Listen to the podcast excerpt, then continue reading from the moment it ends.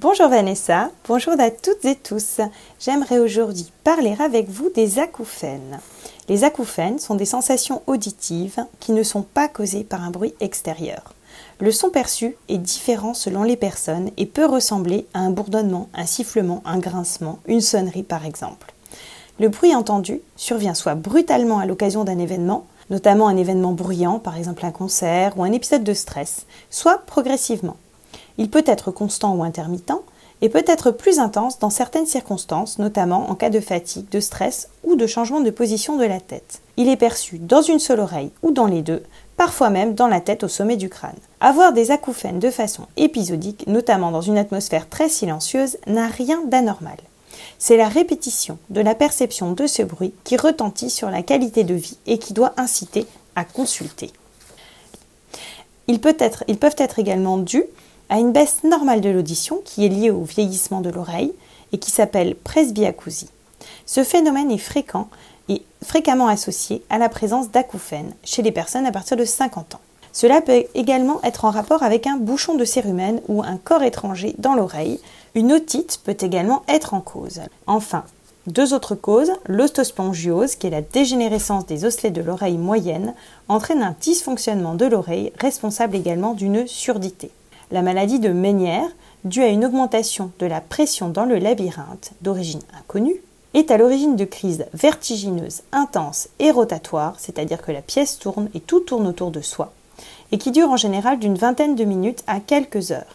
Ces crises s'accompagnent de nausées et de vomissements importants, ainsi que d'acouphènes et de perte d'acuité auditive. Enfin, une atteinte du nerf auditif ou de l'oreille interne par la prise de médicaments dits autotoxiques peut être en cause. Les acouphènes dits objectifs sont plus rares. Il s'agit d'acouphènes qui sont dus à des maladies vasculaires, comme une anomalie d'une artère du cou, ou alors à une hypertension artérielle.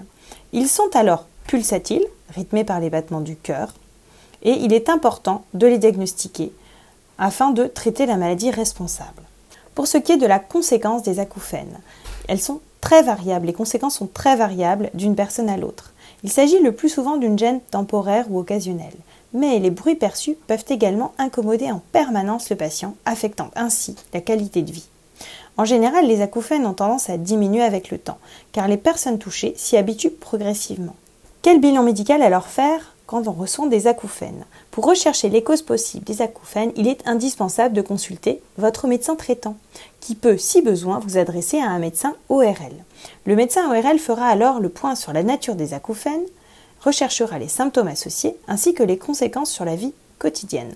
Les symptômes associés notamment peuvent être des vertiges, des troubles de l'équilibre, une perte d'acuité auditive, une hypersensibilité gênante au son et au bruit de manière paradoxale, ou encore des nausées ou des vomissements, des douleurs de l'oreille, éventuellement fièvre ou frisson.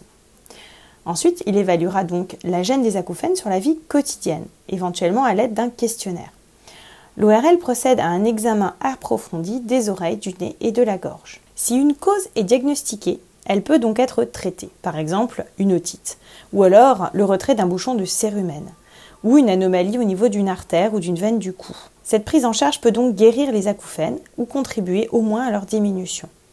Si une perte auditive est diagnostiquée, la mise en place d'une aide auditive est bénéfique et permet souvent une meilleure tolérance, voire une disparition des acouphènes. Si aucune maladie n'explique la présence des acouphènes, ce qui est hélas le cas le plus fréquent, le patient ne peut pas bénéficier d'un traitement spécifique contre les acouphènes. Cependant, il existe des conduites à éviter et d'autres à adopter. Il faut d'abord éviter de s'exposer à des bruits trop forts ou prolongés. Si on peut éviter l'exposition à un bruit trop fort, dans ce cas-là, il faut absolument porter des protections adaptées. Enfin, prendre soin de ses oreilles au quotidien, ça implique notamment prévenir l'apparition de bouchons de cérumen et en conséquence, il faut éviter le plus possible l'utilisation de coton-tige qui sont à la fois mauvais pour vos oreilles et pour l'environnement. Ils ne font que pousser les sécrétions plus loin dans le conduit auditif et les tasser au fond de l'oreille. Pour se nettoyer les oreilles, il vaut mieux utiliser le coin d'une serviette humide sans rentrer jamais à l'intérieur des oreilles. En cas d'otite, bien entendu, ou d'écoulement purulent avec une perforation du tympan, ne jamais mettre la tête sous l'eau et consulter son médecin. J'espère que vous en saurez plus pour sur les acouphènes et que vous pourrez mieux prendre soin de vos oreilles et de votre audition grâce à cette chronique. Une très bonne journée à toutes et tous.